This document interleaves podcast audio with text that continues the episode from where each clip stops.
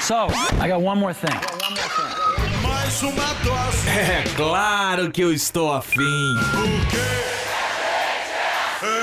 Hoje tem Coca-Tech especial. dose. Uma dose a mais pra você. News Bulletin. Quando eu falo que eu não confio em nada, que tem backdoor em tudo quanto é lugar, dizem que eu tô exagerando, né? Pois é, então segura essa aí, segura a calé, escuta essa voadora no meio dos peitos. Com ele, especialista em segurança digital, o delegado de Polícia Federal, José Nava Júnior. Você está ouvindo Especial. Coca-Tech especial. Uma dose a mais pra Boa você. tarde, Navas, tudo bem? Tudo bem, Gustavo? Tudo ótimo. Mais uma vez aqui no, no Coca-Tech, de volta, agradecendo a oportunidade aí e para esse nosso, nosso bate-papo de hoje. E, e para quem não lembra, né, você lida com essa coisa de, de segurança, né? O que, que, que você faz, Navas? Na verdade, Gustavo, eu desde 1991 que eu venho lidando com tecnologia da informação, mais precisamente com, com segurança de sistemas. Já quando o conceito de segurança ainda não era muito conhecido ou muito falado, eu já atuava nessa área. Em 96, eu comecei a, a ministrar palestras nessa área e treinamentos e palestras e, e qualificar empresas, empresários e profissionais de TI. E desde 2004 eu trabalho na Polícia Federal, sou delegado de Polícia Federal e continuo atuando na área, uma- sempre um apaixonado por, por tecnologia e especificamente segurança. Segurança cibernética, segurança online, a nossa, a nossa vida online. E eu, eu fiquei sabendo que o Obama foi bater lá na porta do Tim Cook eh, ontem. O que, que será que ele foi fazer? Foi pedir um. um- foi- deixa eu dar uma olhada aí no, no iPhone 5S. É, possivelmente, é, é, entre, entre outros pedidos, olhar o iPhone 5S seria uma ótima ideia, já que a curiosidade é muito grande para todos. No entanto, eu acredito que a pauta tenha sido um pouco mais pesada.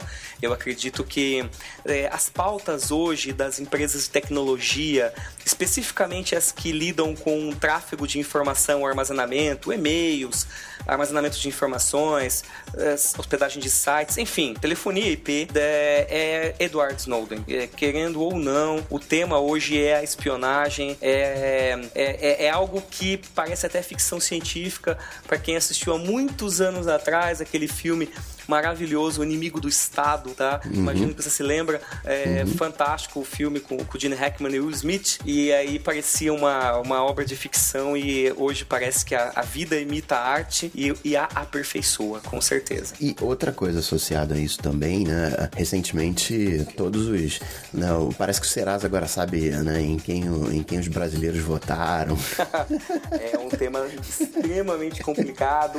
É, o Tribunal Superior Eleitoral, que tem nossos dados é, e tem por dever de ofício o sigilo desses dados que nós fornecemos espontaneamente, inclusive agora dados biométricos, né? Nós estamos em fase de recadastramento biométrico Exatamente. para eleitoral. É, de repente surge a notícia na mídia de que haveria um- uma espécie de convênio entre o Serasa, que é um órgão de proteção ao crédito, é, em relação ao, ao Tribunal E- Superior e- Eleitoral para trocar informações e. E, né? e o Serasa não é um, um órgão do governo, né? Não, Exatamente, é um órgão não foi o. privado, Não saiu do, do, né, do, lá do, da Justiça Eleitoral para, sei lá, pro Ministério do Esporte, não foi? Exatamente, muito bem observado, Gustavo. O Serasa é um, é um órgão, é um órgão privado.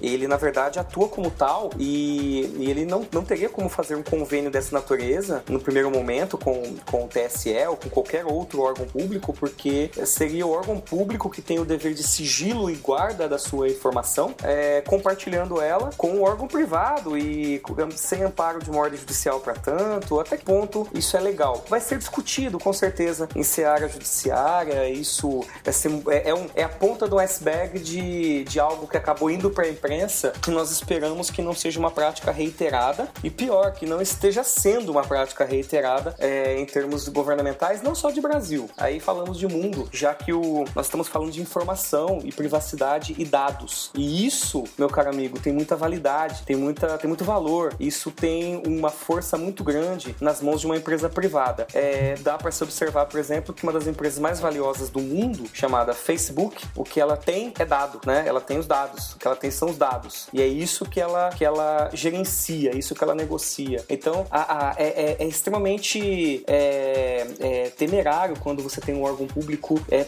digamos assim, fazendo esse, esse fornecimento, essa claro. troca, né? De e dados hoje, com o privado. E hoje não tem nenhuma, como é que eu posso dizer, nenhuma legislação em relação a isso, né?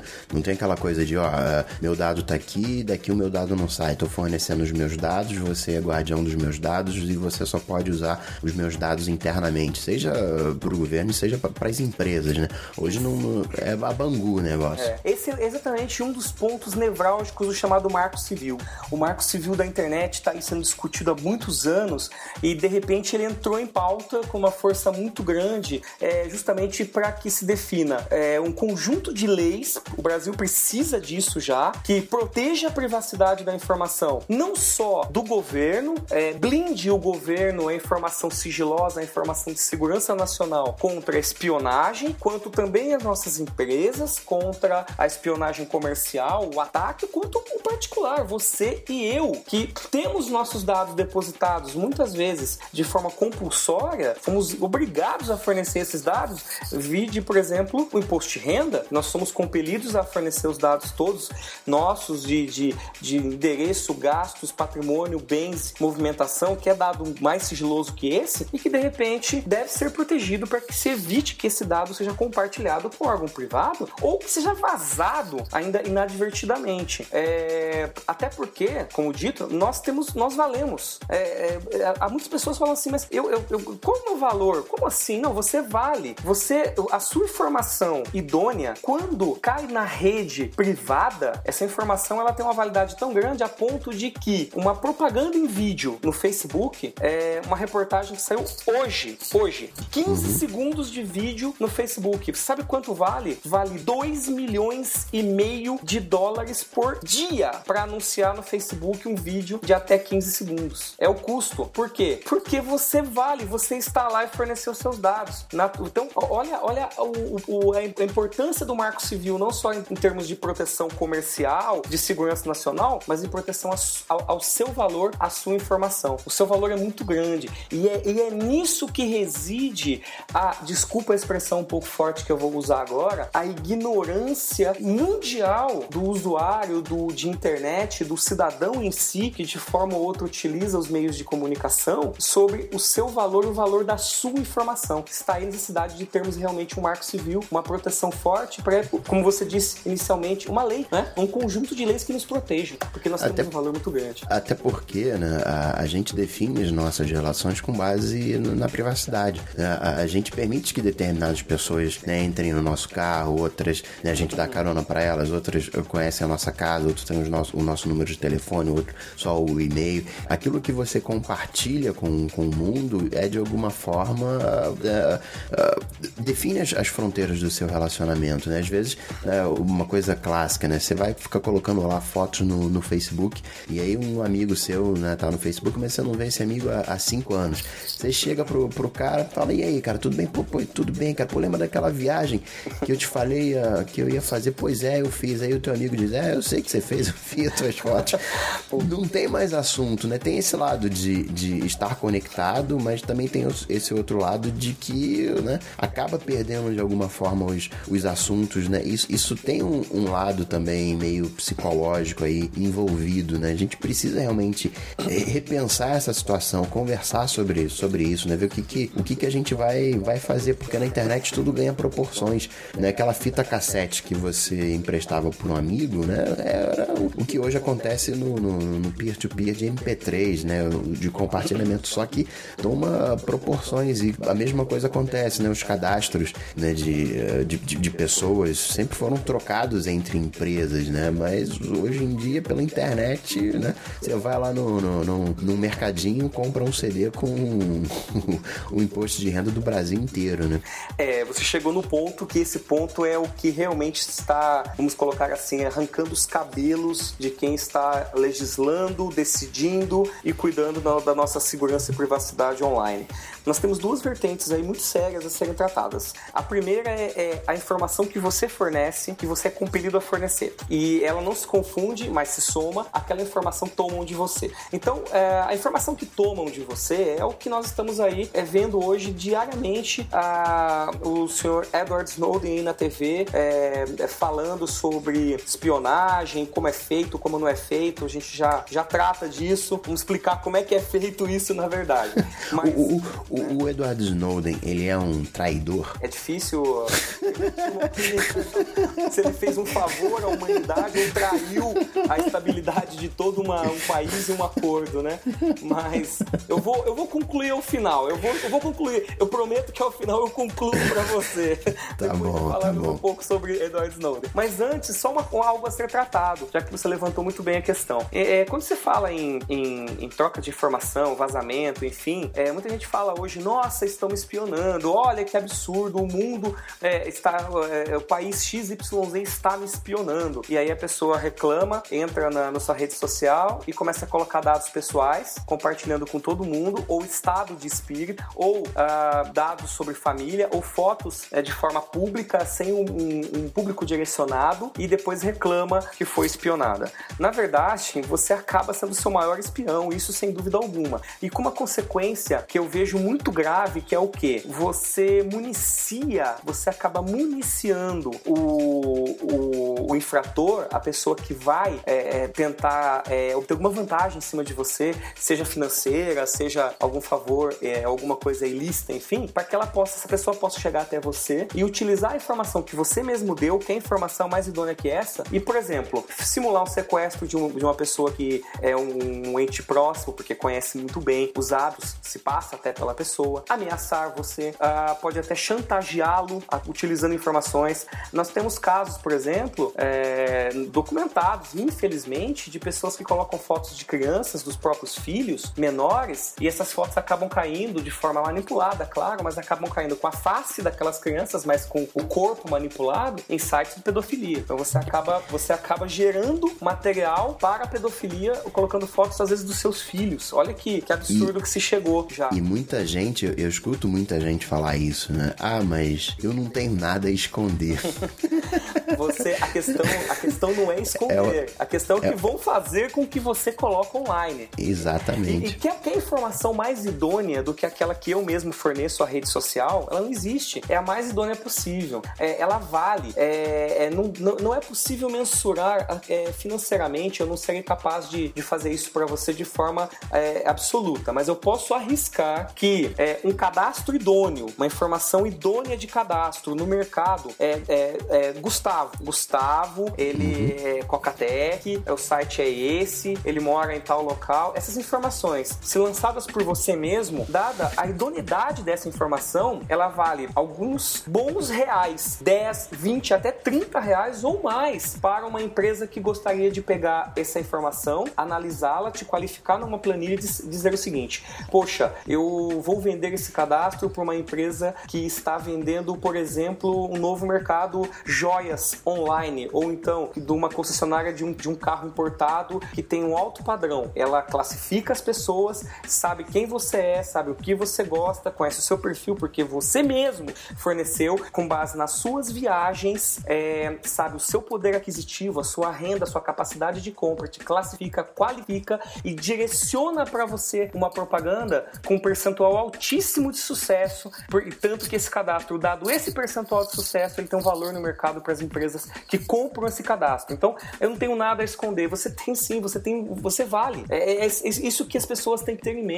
E, e nós nem entramos na questão, nem adentramos na questão do ilícito, do podem usar de forma ilícita, ou ah, eu não tenho nada a esconder, não vão poder, podem fuçar na minha vida que é um livro aberto. Sim, não, não vamos entrar nessa, nem, nem mesmo nessa questão, mas sim quanto a sua informação que você fornece numa rede social online, quanto ela vale para eu que sou o vendedor de um produto direcionar o meu produto com um índice de acerto, um índice de eficácia muito grande. E aí no meio você tem as empresas que gerenciam esses cadastros, compram os cadastros. Muitas pessoas falam: ah, compram de forma ilícita, invadem sistemas. Não precisa. Hoje em dia ninguém precisa mais invadir sistema algum para pegar base de CPFs, RGs, é, faces, carros, etc. É só vasculhar a sua rede social. Tem um caso, só para arrematar essa questão, que é emblemático. Há uns quatro anos atrás, mais ou menos, uma, uma menina na Suécia, ela utilizou leis da Comunidade Econômica Europeia e da Suécia de acesso à informação e ela perguntou ao, a uma rede social, que seria mais precisamente ao Facebook, ela perguntou o seguinte: Facebook, o que você sabe sobre mim? E ela entrou mesmo, foi até o final, entrou com, com, com, com pedidos em várias searas administrativas, não sei se chegou a judicial, mas um tempo depois, embora é, tenha rechaçado, acabou fornecendo, bom, o que eu tenho é isso. É dela para ela mesma, certo? Não haveria uhum. questão de sigilo. 800 páginas impressas de informação, cruzamentos, análises comportamentais, é,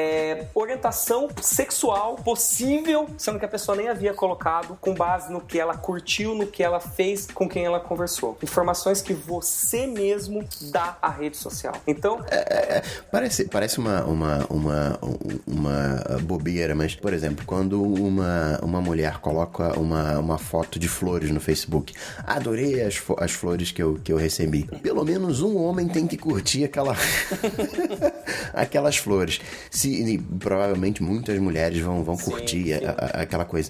A partir é um, é um detalhe, mas se uh, uh, claro, de repente o homem não tá na, na rede social, pode ser que, que seja isso, mas de alguma forma né, a pessoa vai colocar uma pessoa muito especial, né? Essa coisa mais, mais genérica, você já pode, uh, entre aspas, né, assumir uma orientação sexual. Então tem várias, é, como é que eu posso dizer, algoritmos. Isso, são algoritmos de comportamento mesmo. É, para quem assistiu a rede social, o filme do Facebook, é, o que o Eduardo Saverin, o brasileiro Eduardo Saverin, desenha na, na vidraça do, da universidade é um algoritmo de comparação de pessoas, né? De faces, de. Uhum. que é onde tudo começa. São algoritmos mesmo, são, são fórmulas matemáticas aplicadas a, de forma computacional, aplicada à informática, que permite que, sim, se consiga, por exemplo, a orientação, a orientação sexual de uma pessoa, sendo que ela não coloca para direcionar marketing, propaganda, tá? É, ou então se consiga, por exemplo, é, é, dividir as pessoas por tribos, como por exemplo tribos sociais modernas, os amantes do vinho, os amantes da viagem, os amantes do filme, os amantes do cinema, os amantes do teatro, direcionar de forma muito intensa, muito forte esse marketing. E olha, até agora nós estamos falando apenas de coisas lícitas, legais. Sim. Ou seja, ninguém hackeou nada, você mesmo deu a informação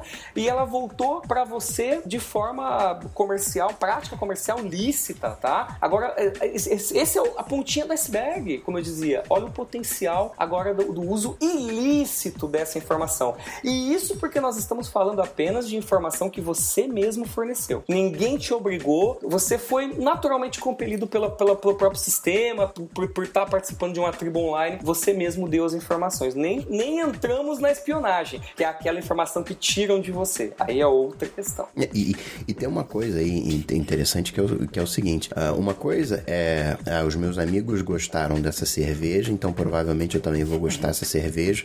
E aí eles fazem lá um estudo e mostram o um anúncio daquela cerveja uh, ah, para mim. Ok, até vai, é uma forma, né? meus amigos não compartilharam aquela cerveja, ok, até vai.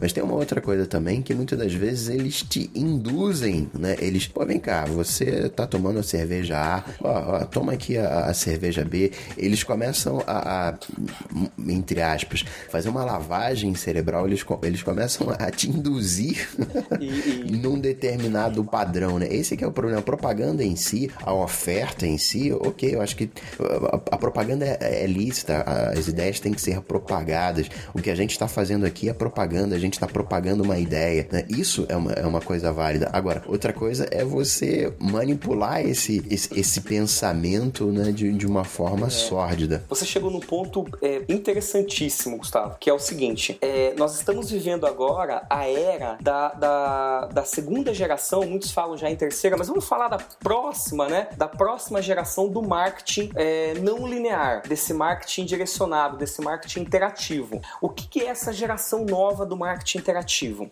Na primeira geração, na geração anterior, sendo ela primeira ou não, não importa, você tinha o marketing direcionado a uma pessoa, que era a destinatária final, que é a que acessava o site ou abria o e-mail ou participava da rede social. E nela morria, e nela acabava o efeito desse marketing, o efeito de propagação dele. É, a partir daí, ele propagava-se por meios convencionais, bebia aquela cerveja, como você disse, ah, viu o, o vídeo daquele carro, enfim, assistia aquele, aquele documentário, tá? É, agora, é, nós estamos numa era que é, a quantidade de informações captadas, em, armazenadas e sendo processadas no mundo em, em bloco, que é o chamado Big Data ou Big Data, né? É, ela, é tão, ela, ela é tão grande, ela é tão completa e os meios de data mining, de mineração dessa informação, ficaram tão eficientes que eu já consigo não apenas direcionar o marketing para você, que é o, o, que vai acessar a rede já é, suscetível a ver aquela propaganda, como eu já consigo obter informações suas a ponto de conseguir, de forma subreptícia, de forma não aberta, de forma velada, treiná-lo sem que você perceba a ser um propagador desta informação. Ou seja, eu treino você naturalmente, eu te dou método, te dou meio a que você convença os teus amigos e eu crio uma rede em progressão geométrica de vendedores do meu produto ou da minha ideia. E, e de modo que você, sem querer, acaba sendo treinado com os argumentos de venda ou propagação daquele produto e você acaba aplicando. Você é municiado com as ferramentas de revenda sem saber e acaba repassando. E isso é muito comum naquelas campanhas de convide seus amigos, é, traga não sei quem para participar. E isso está gerando um, um, um efeito é, de marketing, de, de, de ganho de, de, de, propaganda, de marketing, de, de mídia devastador é, em termos de eficiência e que está gerando uma mudança no mercado muito grande, especificamente no mercado é, dos, vamos colocar, vamos colocar dessa forma, dos marqueteiros, dos publicitários, pessoas que lidam com isso, estão tendo que entender isso agora, que eles na verdade não têm mais que fazer propaganda para atingir a primeira geração de consumidores, mas uma campanha que os atinja e os municie automaticamente para que eles façam outros, façam o convencimento em cascata. Há uma campanha muito interessante nesse sentido, só para te é, hum. ilustrar, que inclusive ontem ela entrou no ar, essa campanha, agora recentemente, é, que eu achei brilhante, embora eu não usaria, mas enfim, é uma, uma, uma, uma um invólucro, né? uma, uma garrafa para se colocar térmica, né? uma garrafa térmica para que se coloca, colocar a cerveja. Dessas que uhum. a gente tem, que você pede a cerveja no bar, você coloca dentro uma garrafa térmica, uma espécie de uma garrafa térmica para que a cerveja fique ali é, na temperatura ideal. Essa com uma bateria recarregável que tem um bloqueador de celular. então você liga, quando a cerveja chegou, você liga, ela gera um campo de um metro e meio de bloqueio, homologado, tudo certinho, segundo o fabricante, né? Uh, pela, pela Anatel, enfim, é, segundo ele, tudo legal. E que com isso, essa cerveja é a cerveja mais social do momento, tá? Porque ela derruba o sinal de celular, então todo mundo vai ter que conversar, né? Na, na visão do fabricante. Brilhante estratégia de marketing. O, a, essa garrafa, é, é, ela foi feita para promover a cerveja, ela já virou um produto em si é, e ela já tá entrando já, possivelmente aí, já devem estar tá, começando a na, entrar naquela fase de captação de recursos de para fazer uma startup e lançar no mercado e as pessoas vão naturalmente mostrando, olha que legal, comprei, comprei algo na internet, ouvi algo na internet que eu coloco ali, ele bloqueia o sinal de celular em volta, ah, é uma coisa legal, uma coisa bacana. Eu, como dizer, eu não usaria, para mim não teria função, eu quero estar online, mas olha o poder que isso tem de Vai se ter. alastrar e, vo- e- e a empresa não precisou fazer propaganda. Quem usou, fez a propaganda, espalhou em redes sociais. Agora, ela tinha, como é que ela chegou nessa conclusão? Como é que a empresa coloca um produto desse no mercado? Ela, ela minera dados que você mesmo forneceu para rede social. Ela soube onde colocar. tá? Ela analisou dados que você mesmo forneceu. E isso que é o ponto interessante, tá? E são esses marketing direcionados com base nas informações que você mesmo está dando na rede social. E repito, ve- até agora, licitamente. Eu, eu, eu vejo que vai ter uma, uma série de pessoas usando essa garrafa térmica no cinema. Cinema, reuniões fechadas que não pode ter vazamento de informação, é, é, é, é, concursos, né? Concursos públicos ali que você tem que evitar aí o, vazamento de um sinal, coloca a garrafa ali que você bloqueia o sinal na sala de todo mundo. É uma ideia brilhante, uma ideia fantástica que é, a, a, própria mineração de dados, o próprio, é, é, é fruto do data mining, é fruto da, da, da análise, não, não mais aquela análise de campo, é uma análise social, de rede social, é um produto voltado, criado no seio da rede social, voltado à rede social. É, é eu, é através da análise de dados mesmo. Eu tenho um e-mail de spam, né? então todo o cadastro genérico que eu faço é, é esse e-mail que eu coloco. Eu né, vou lá, pego a senha, né? Tem, muitas das vezes tem um link para você verificar né, aquele e-mail, aquela coisa toda. Mas uma, esse e-mail do, do Gmail, mas uma, um teste bom para ser feito é colocar lá o e-mail, um sinal de mais, e aí coloca uma identificação do, do serviço, né, arroba gmail.com, e aí você consegue fazer um, um tracking, né? Você,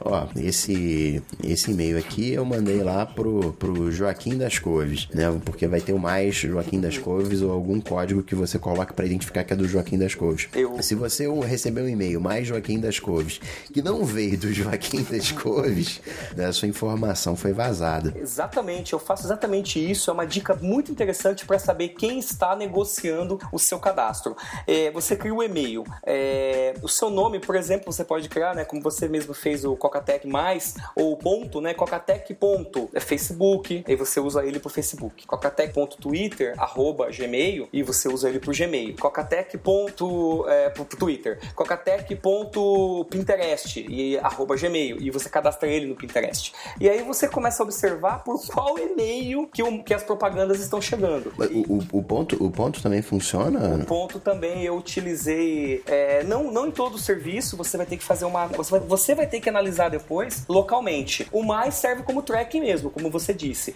O ponto, ah, a, a, vantagem do ponto é que alguns serviços de cadastro não permitem que você coloque caracteres estranhos. Você, então você é obrigado a colocar um traço ou um ponto. Então, Mas no caso, no, no caso do, do, do, ponto do Gmail, teria que criar um outro e-mail, né? Isso. Ah, a, entendi, ideia, entendi. a ideia não é colocar o mais. A ideia é você realmente, é, se, se, for, se for bloqueado ou se você não quiser fazer o tracking, é, você pode criar vários e-mails aproveitando os serviços gratuitos e você cadastrar em cada serviço que você se cadastra, você use um e-mail diferente. Um e-mail ponto o serviço. Assim, sim. Suponhamos que você cadastre cocatec.twitter.gmail e você use então esse e-mail para se cadastrar no Twitter e comece a chegar propaganda, marketing neste e-mail, você sabe que o seu cadastro foi é, é obtido a partir do Twitter, por exemplo, tá? Ou a partir. Então, é uma forma também bem interessante, simples, de você criar e-mails para queimar, né? E-mails que você pode deixar encher de spam e não vai nem analisá-los porque não tem nada relevante ali, é, e, e, não permitir que uh, o seu e-mail idôneo seja negociado, seja vazado é, por um serviço desses. Já como dito, o seu cadastro idôneo tem valor financeiro é. no mercado, acima de isso, tudo. Isso, é legal, né? Que ter, ter esses e-mails, assim, digamos, uh, fakes, fakes, porque senão fica, né, tudo, tudo acumulando no teu e-mail principal. E só para constar, né, muita gente usa o, o, e-mail da Apple, né, o Mac, o Me ou iCloud.com e o mais funciona no iCloud.com. Mas, né, enfim, sendo o e-mail principal, cuidado para não atolar de, de mensagens. É, é progressão, progressão geométrica, né? Basta um, basta uma, um, o seu e-mail vazar com as informações uh, de perfil para um serviço que todo mundo vai ter na sequência e o marketing vai chegar, infelizmente. É, você, então, a, a ideia justamente é essa: é você criar vários e-mails, já que são gratuitos mesmo. Hoje, co qualquer sistema de cliente de e-mail, por, por, por é, é, menor que seja, por mais antigo que seja, ele gerencia muito bem várias caixas, né? Várias mailboxes sem qualquer limite. E então você coloca todos os e-mails lá e cadastra para cada. Eu faço assim, para cada serviço que eu vou me inscrever, e eu me inscrevi em todos, tá? Eu, eu existo em todos os serviços, porque o, o poder não comporta lacunas. Eu sempre costumo uhum. dizer isso. E se eu não ocupar meu espaço, algum fake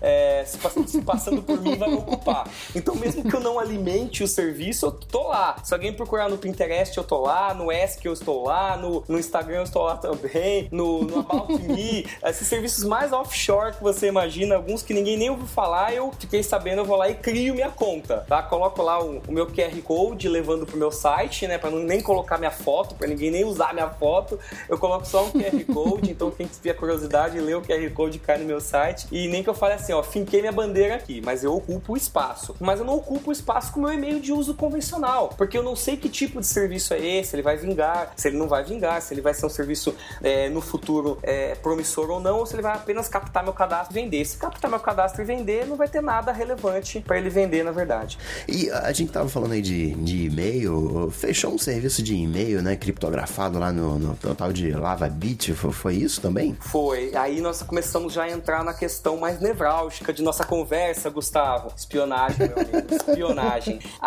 Há, há, há, um tempo, há um tempo atrás, alguns meses atrás, nós conversamos muito tempo, uma conversa que me trouxe, é, foi muito prazerosa para mim em termos de, de, de, conteúdo e espero que tenha sido também para todos que, que puderam depois interagir, participar e ouvir o nosso bate-papo, né? É, Com certeza. É, que foi sobre, nós falamos sobre privacidade, segurança e nós triscamos um pouco a espionagem. Nós falamos um pouco sobre a NSA, isso quando nem se falava em Snowden ainda. Ele era um analista lá atrás do computador, lá na, na no serviço de inteligência americano. E nós, na, época, nós... na época em que ele ainda não era traidor. Na época ele não era como considerado por alguns, por muitos aí, o traidor, né? Então, é, é, já adiantando essa parte, independente de considerá-lo ou não traidor, é, que ele colocou em risco a segurança nacional dos Estados Unidos de países aliados, isso não há dúvida, tá? Eu, isso eu, eu posso. Isso eu não tenho medo de falar sem errar que é, ele. A, a, a, o, independente de ter mostrado ou não ao mundo o, sobre a espionagem, já vamos explicar como é feita essa espionagem, independente disso, no mínimo ele colocou em risco é, a estabilidade do sistema, com grandes, grandes prejuízos mesmo à segurança dos cidadãos, inclusive. Mas já chegamos aí. Vamos falar do Lava, do Lava Beach e de outros serviços aí que, que acabaram por fechar na questão da espionagem. A questão é toda reside no seguinte: até agora nós tratávamos sobre a questão de que é, o próprio usuário fornecia seus dados, se expunha em redes sociais, esse dado era capturado, manipulado, big data, né, como se chama o big data, é, era minerado e daí eu tirava um perfil seu completo, como aquela questão do, do Facebook fornecendo para a própria requerente lá, para a própria usuária 800 páginas sobre ela mesma, né? Se eu pedir para você escrever 800 páginas sobre você, é perigoso que você não consiga escrever. Eu não consigo escrever nada. E mas se você pedir pro Facebook, é capaz que ele tenha essas 800 páginas sobre você, tipo, nossa, eu gosto disso, nem sabia. E de repente aparece lá que você curtiu um monte de coisa.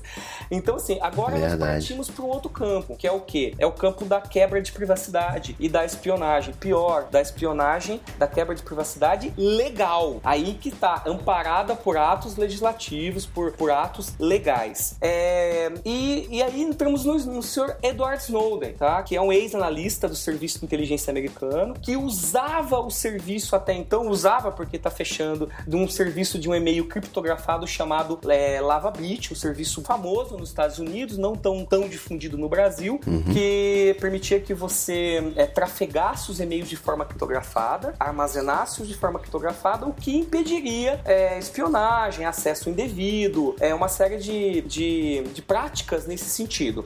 É, no entanto, o que se viu foi o seguinte: aí que nós começamos a, a, entender um pouco mais sobre espionagem, como, como funcionou e como vem funcionando toda essa história que o Sr. Snowden nos trouxe.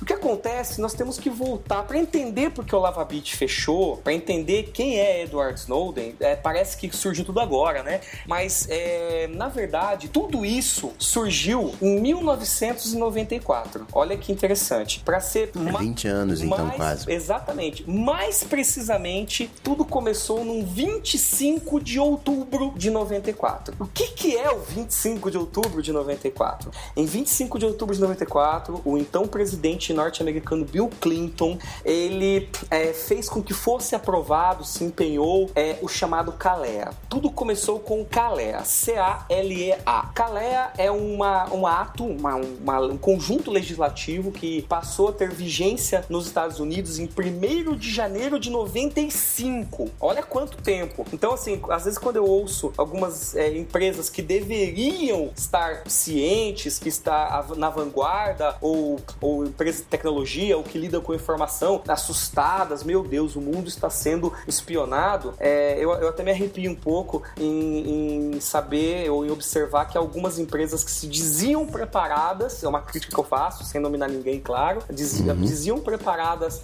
a, a tais incidentes, que vendiam até segurança, não é, achando que é um fenômeno de 2013, algo que já existe desde 1 de janeiro de 95 como força de lei.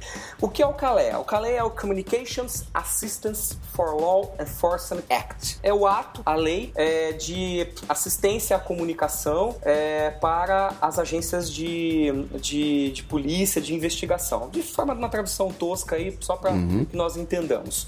O CALEA nada mais é, para ser bem simples, do que a obrigatoriedade de que toda porta, vamos colocar, de, vamos esquecer um pouco informática, toda porta, toda porta tenha um olho mágico ou um buraquinho para olhar para dentro dela. Não importa quantas trancas eu coloque nela. E buraquinho esse que só é acessível pelos países que firmaram é, esse convênio com o governo americano para ter acesso a essa informação. Então, o CALEA é, de forma muito simplista, é um backdoor, é uma porta de entrada pelos fundos que permite que uh, agências de inteligência e investigação, devidamente amparadas por lei, não é nada ilegal, acessem os dispositivos que tenham essa, essa funcionalidade e consigam interceptar, observar o fluxo de dados que por ele passa. É, vamos, vamos melhorar essa explicação com exemplos e vamos entender um pouquinho mais. Como hum. assim? Basicamente, todo equipamento hardware ou software, software que esteja, seja fabricado nos Estados Unidos ou que tenha parte da fabricação ou desenvolvimento por lá ou que se destine ao mercado norte-americano. E aí a gente inclui quase todo mundo. A gente é o Windows é americano, o, o, o Mac é americano, o sistema operacional, né? o roteador, tudo, tudo é usado lá, a né? placa Wi-Fi aí é, é uma tecnologia, se não é americana, o processador é o Texas Instrument que é americano.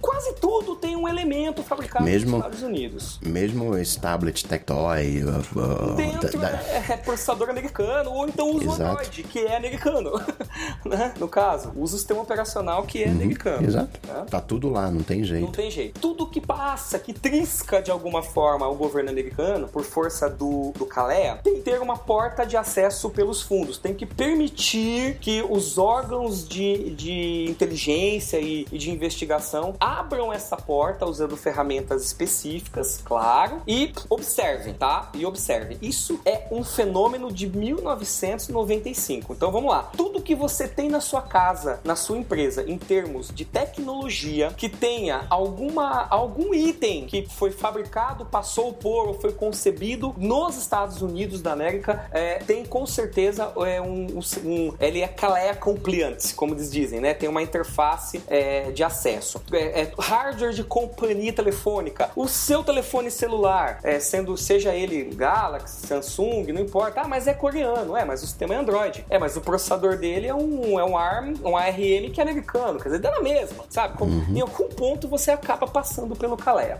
É claro que não é uma porta de acesso que qualquer um de nós vai lá acessar e ficar espionando a vida alheia. Embora exista uma aí no, no underground da internet uma, uma tese de que há um tempo atrás, eu não sou tão novo assim, eu me lembro muito bem, é que a gente costumava brincar com os nossos amigos que usavam as, as versões bem anteriores do Windows. Você deve ter, vai se lembrar do que eu vou falar, talvez tenha brincado com isso, um negocinho chamado BO e outro NetBus, o Back Office e o NetBus. Você lembra disso?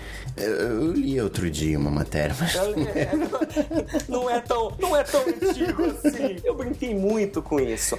O BO, o Back Office e o NetBus nada mais eram do que você mandava uma versão pro teu amigo, né, do, do, do softwarezinho server, ele nem sabia que tava lá, ele baixava uma foto qualquer e eles infectava. Não era vírus, então o antivírus não pegava, era um programinha que ficava rodando. Aí da sua casa você acessava remoto e você começava a dar comandos pro computador dele. Você falava, ah, vou abrir teu, teu CD, quer ver? Pum, abrir o CD do, da, da pessoa pela, pela internet. Ah, peraí que agora eu vou abrir seu microfone. Eu vou começar a ouvir o que você tá falando na sala. Você abrir a câmera, o microfone. Então, existia uma série de problemas de ordem legal, as pessoas abriam câmera, outro tava nu em casa, enfim, um, um rolo.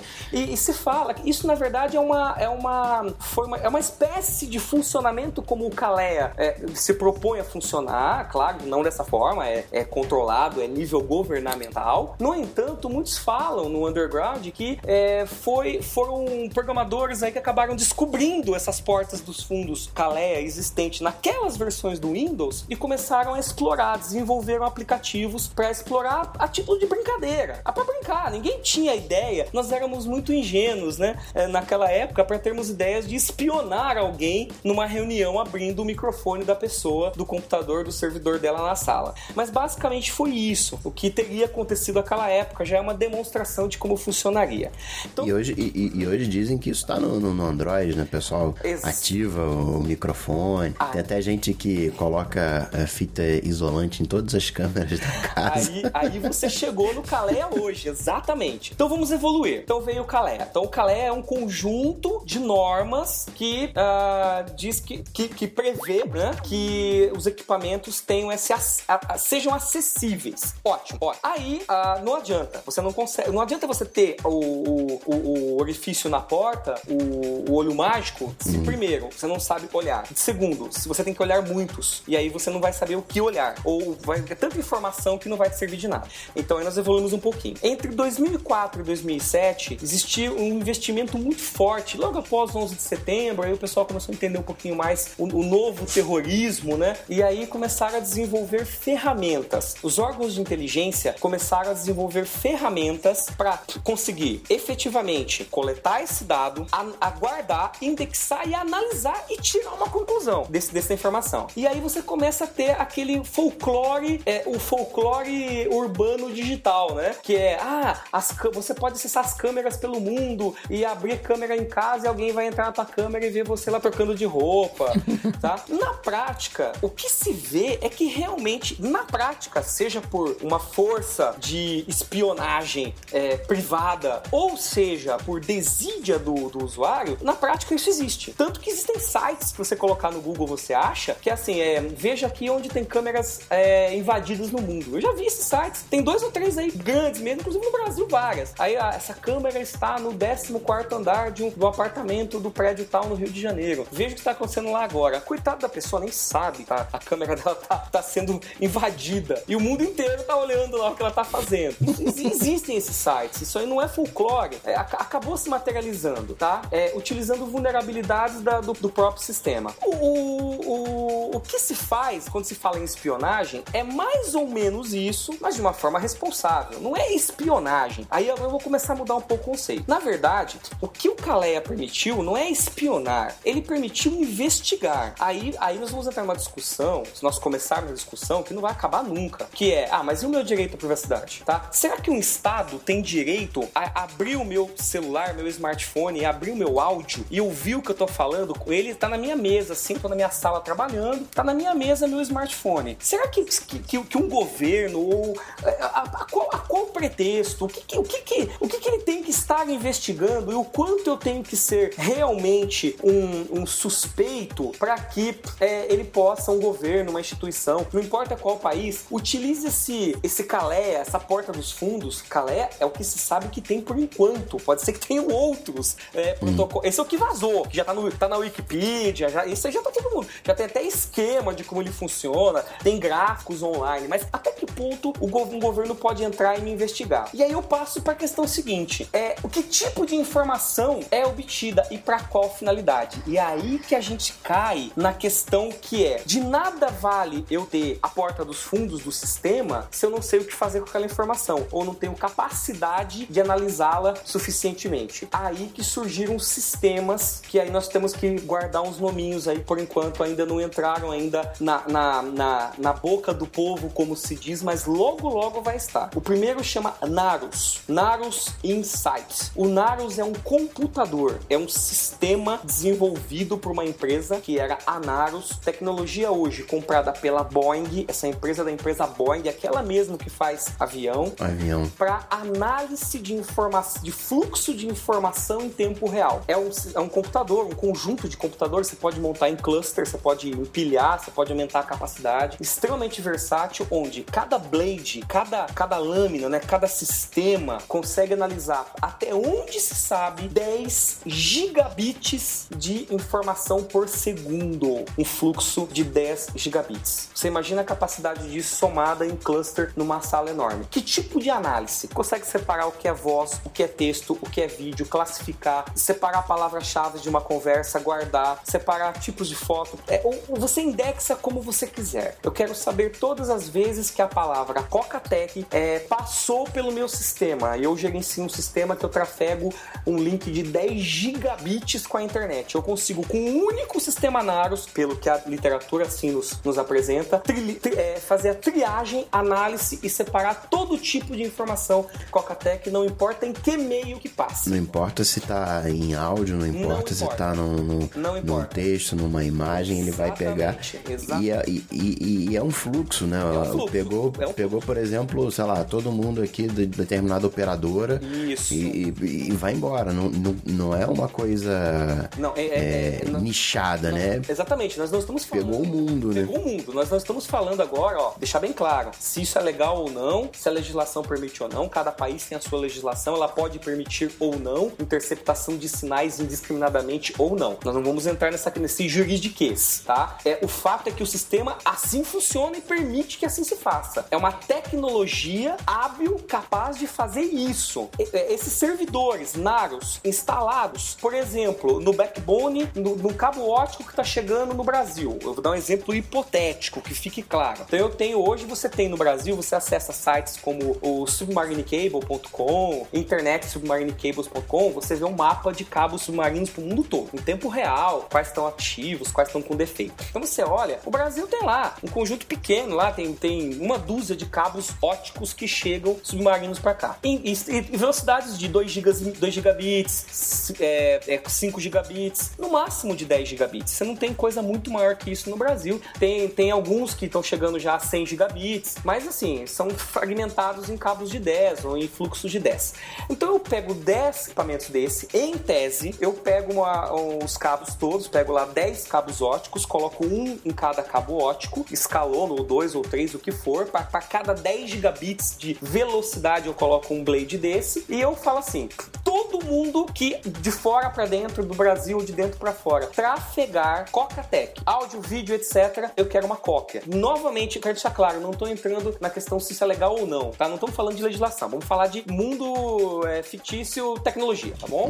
É, o sistema é capaz de tri- triar, interceptar, guardar, indexar e analisar essa informação em tempo real. O Narus faz isso, tanto que atraiu a atenção da Boeing, comprou o sistema e ela possivelmente utiliza na análise do para aperfeiçoar os, os caças, de, os, os caças não, os aviões comerciais dela, tá? os motores da Boeing, tá? É, também tem a questão dos caças, tem a questão militar também, a Boeing fornece tecnologia também, obviamente, como uma fabricante de, de aviões aí para a indústria militar. Essa tecnologia está na mão da Boeing hoje. Só tem o Narus? Claro que não. Esse também é o que nós sabemos que tem. Então, o Narus é um dos sistemas que tem esta capacidade. Aí nós, nós conseguimos avançar o quê? Nós conseguimos, nós tínhamos o Calea, olha a evolução. O Calea instalou um olho mágico em cada porta de cada um desde 95. Mas ninguém sabia como, como colocar tanta gente olhando por esses buraquinhos das portas. Aí veio alguém e inventou um sistema que olha pelas portas, analisa e traz. Aí nós temos a evolução. Aí alguém sistematizou isso de forma investigativa, que é o que o nosso amigo Snowden chama de espionagem e o que os países chamam de investigação, que são os sistemas PRISM, que é o sistema que utiliza tudo isso, é um, é um conjunto de sistemas e normas e, e-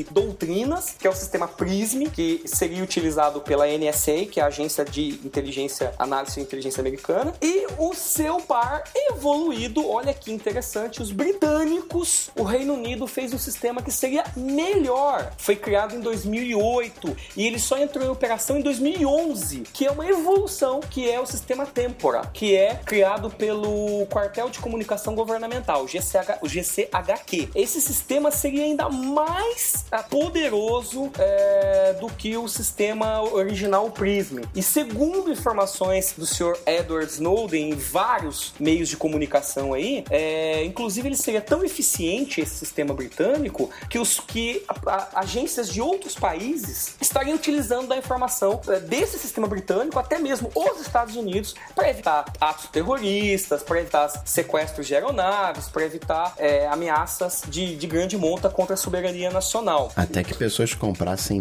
panelas de pressão, né?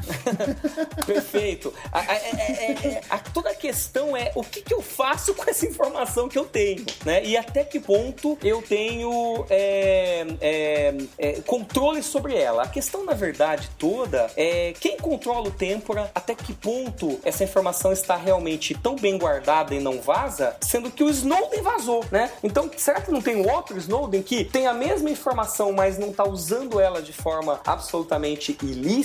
Então, é muito interessante. É, é, é, essa, os países estão se debatendo agora, fechando-se internamente, é, aplicando mecanismos de, de, controle e auditoria interna nos, nos, próprios sistemas. Tamanho poder desses sistemas. É, eu já li em, um documentário acerca recentemente que um analista de tecnologia e segurança é, britânico disse que se desse, esses sistemas deveriam ser simplesmente desinventados. Tamanho poder que eles têm e, e o ganho que eles estão tendo na coleta de informação, assim, a voracidade com que eles poderiam, em mãos erradas, coletar informações. O Tempora, para você ter uma ideia, segundo as informações públicas que estão em Wikipedia, etc., ele já estaria trabalhando de forma a, a, a monitorar informação assim, não igual o Prism, é, obtendo dados a partir de e-mails de provedores, ou então, ah, vão lá na Apple, oh, Apple, coloca aí esse equipamento para monitorar todo mundo que troca, troca informação por você, seja por iMessage, seja por, por e-mail do iCloud, vai no Facebook. Não, não, nós não estaremos falando nesse nível em termos de tempora. Segundo as, as informações atualizadas, as mais atualizadas, é, que já estão nos meios de comunicação, é, existiriam 200 probes, assim chamados, 200 sistemas tempora, instalados em 200 links de internet, cada um de 10 gigabits, tá? É, na Europa e nos Estados Unidos. Imagina, 200, 200 cabos, que são os 200 cabos mais congestionados, cada um com 10 gigabits, estariam com um probe na ponta. Então, eu, a, o dado seria analisado em tempo real, não sem que nenhum provedor soubesse ou operadora. Ele estaria sendo capturado no tráfego, na fonte mesmo, tá? É, é, informação essa que seria guardada por três dias. A informação, ela analisada por, durante três dias seria guardada. Se relevante, armazenada é, de forma perene, de forma é,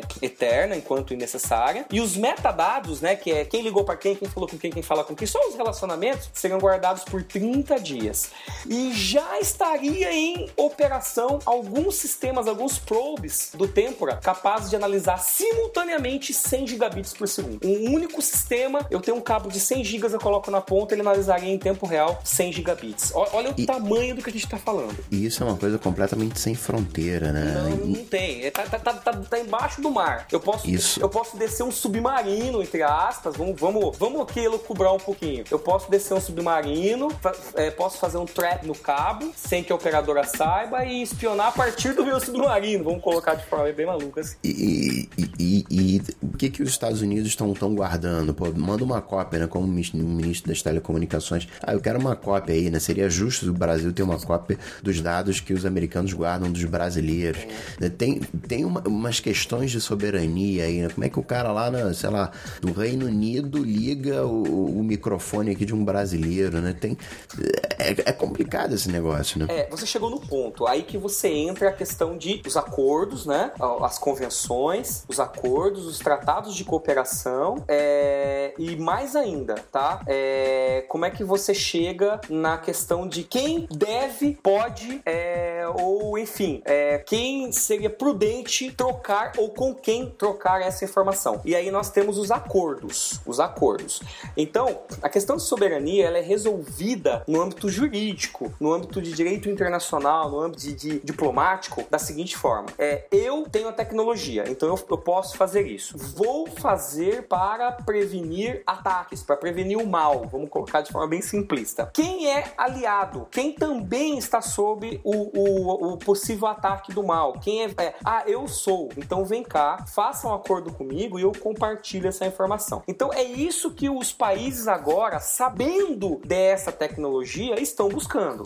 Na verdade, perceba o seguinte: ninguém ventilou até agora e jamais será ventilado, porque ninguém é maluco fazer isso, é desliga tudo. Ninguém falou isso. Ah, tem que desligar. Não, vamos regulamentar, tá? Vamos primeiro explicar à população, explicar que isso é interessante viola a sua privacidade por um lado, mas você consegue agora é, viajar de avião, entrar naquele local, é, acessar aquele, aquele local sem que ninguém exploda uma bomba ou jogue um avião na sua cabeça, num ato terrorista, isso independente de país ou religião, tá? Um ato terrorista, porque eu estou prevenindo isso. Então, é o que agora os países que dominam a tecnologia estão fazendo. Aí, isso pode até acalentar as nossas almas, né? Dos, dos usuários finais. Mas óbvio que não vai acalentar as, as almas dos países que vão dizer, poxa, mas tem dado meu, dados meus aí que estão sendo copiados, clonados. Eu quero saber o que você tem de mim e quero um acordo, um, um, um, um contrato, um acordo, uma garantia sua por escrito, por documentada, que você não vai usar essa informação com, com, com, como prática desleal, uh, por exemplo, uh, no, numa licitação internacional, numa concorrência. Não esqueça, o Brasil, por exemplo, só para citar um exemplo rápido, o Brasil tem a Embraer. E a Embraer é uma empresa nacional que tem tecnologia de ponta para construção de aviões. E ela concorre no mercado internacional em mesmo nível, é, com, com, com mesma qualidade, por exemplo, com uma empresa que faz aviões parecidos, que é a Bombardier, que é uma empresa canadense. Canadá esse que tem um acordo com os Estados Unidos de cooperação é, multilateral de inteligência de sinais. Sabia disso? O nome desse acordo é Não. UCUSA, UK USA. É o nome do acordo. O acordo Uhum. UCUSA é o nome do acordo. Esse acordo, ele é bem novo, esse acordo. Ele é de 1946. Tá? Ele é bem, logo após a Segunda Guerra Mundial, tá? E ele estendeu-se por força da, da Commonwealth, né? Da, da, dos países que fazem parte da comunidade britânica, da, da, da- que são ligados, que tem como, como é, é, é, tem a rainha Elizabeth, hoje a rainha Elizabeth como sua figura de governante, né? De chefe de, de estado. É, então ele estendeu. O acordo é, embora se chama-se UCUSA, UK, UK, USA, né? Estados Unidos e Reino Unido, ele estendeu-se naturalmente por força do UK, né? Do United Kingdom, do Reino Unido, ao Canadá, à Austrália e à Nova Zelândia. Então hoje o UCUSA é Austrália, Canadá, Nova Zelândia, Reino Unido e Estados Unidos.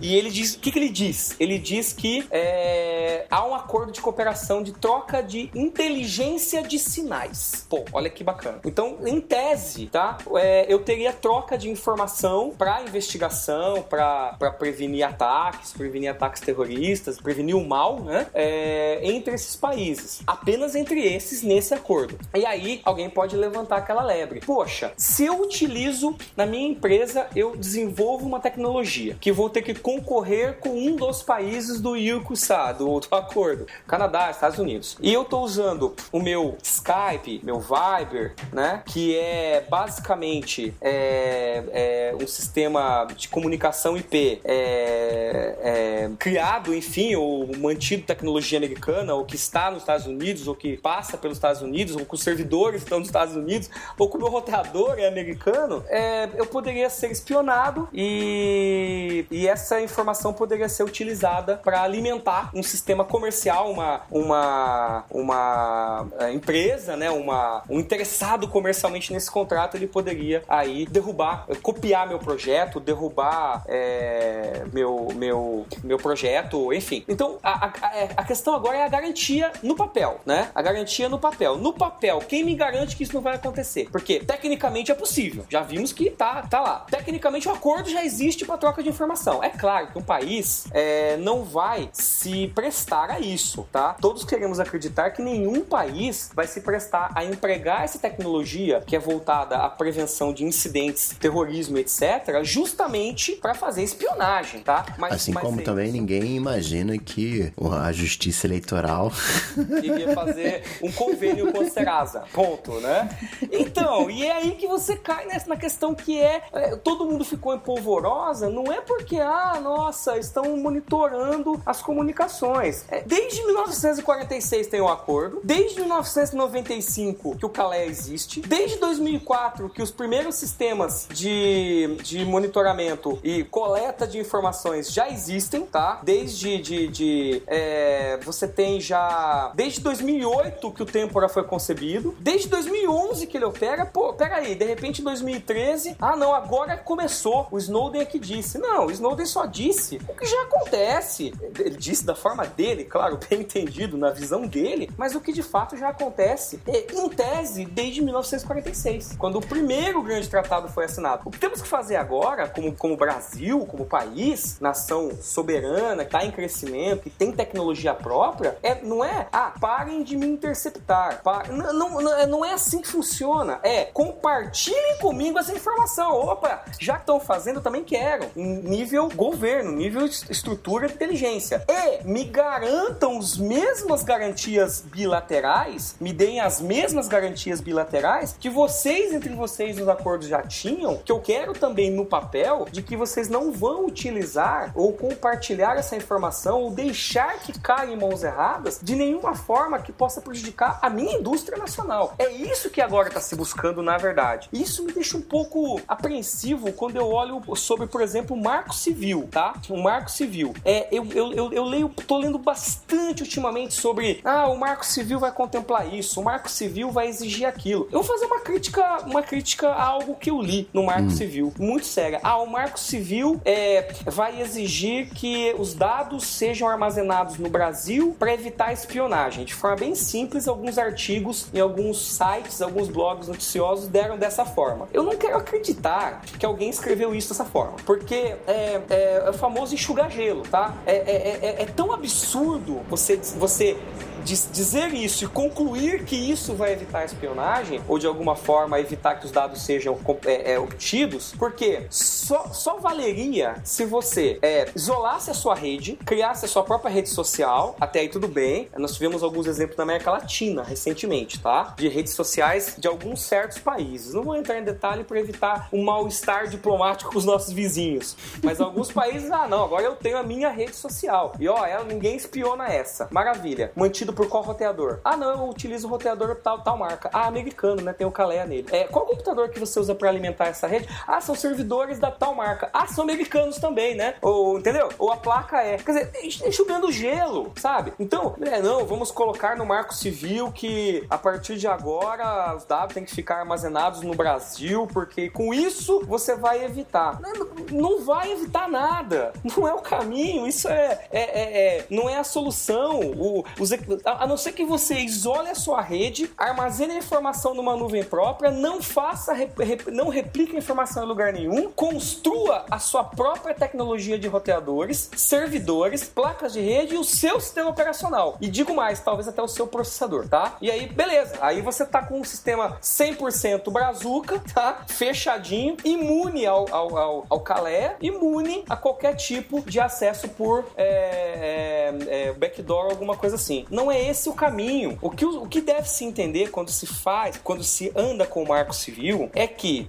é, o mundo é globalizado. Nós, nós, nós, nós, estamos tão. Você abre um equipamento, você abre um roteador, uma placa de um roteador, você tem equipar, você tem é, processadores ali dentro, elementos de, de, de, de, processamento de sete países diferentes. Se não é o Calé, pode ser outro, pode ter um backdoor ali, um acesso. Você tem que se focar no campo diplomático. Ir até esses países e falar: olha, é, eu quero compartilhar essa informação, eu quero tê-las também, eu preciso utilizá-las. E ó, a regra é essa: não é para espionar ninguém, não, não é para ficar espionando é, o meu nacional aqui, não. É para combater criminalidade, combater ataque, é para segurança nacional, tá? Porque senão você, você, utiliza, você estaria fazendo como faz o avestruz, né? Ah, que legal, eu criei minha. Agora o, eu, eu vou obrigar o, o Facebook, o Google a manter os servidores no Brasil. Ah, com isso eu evitei a, a, qualquer ação aí de análise da informação aí por um órgão de inteligência estrangeiro, tá? É, é, isso é, é tão absurdo você falar isso quanto um blog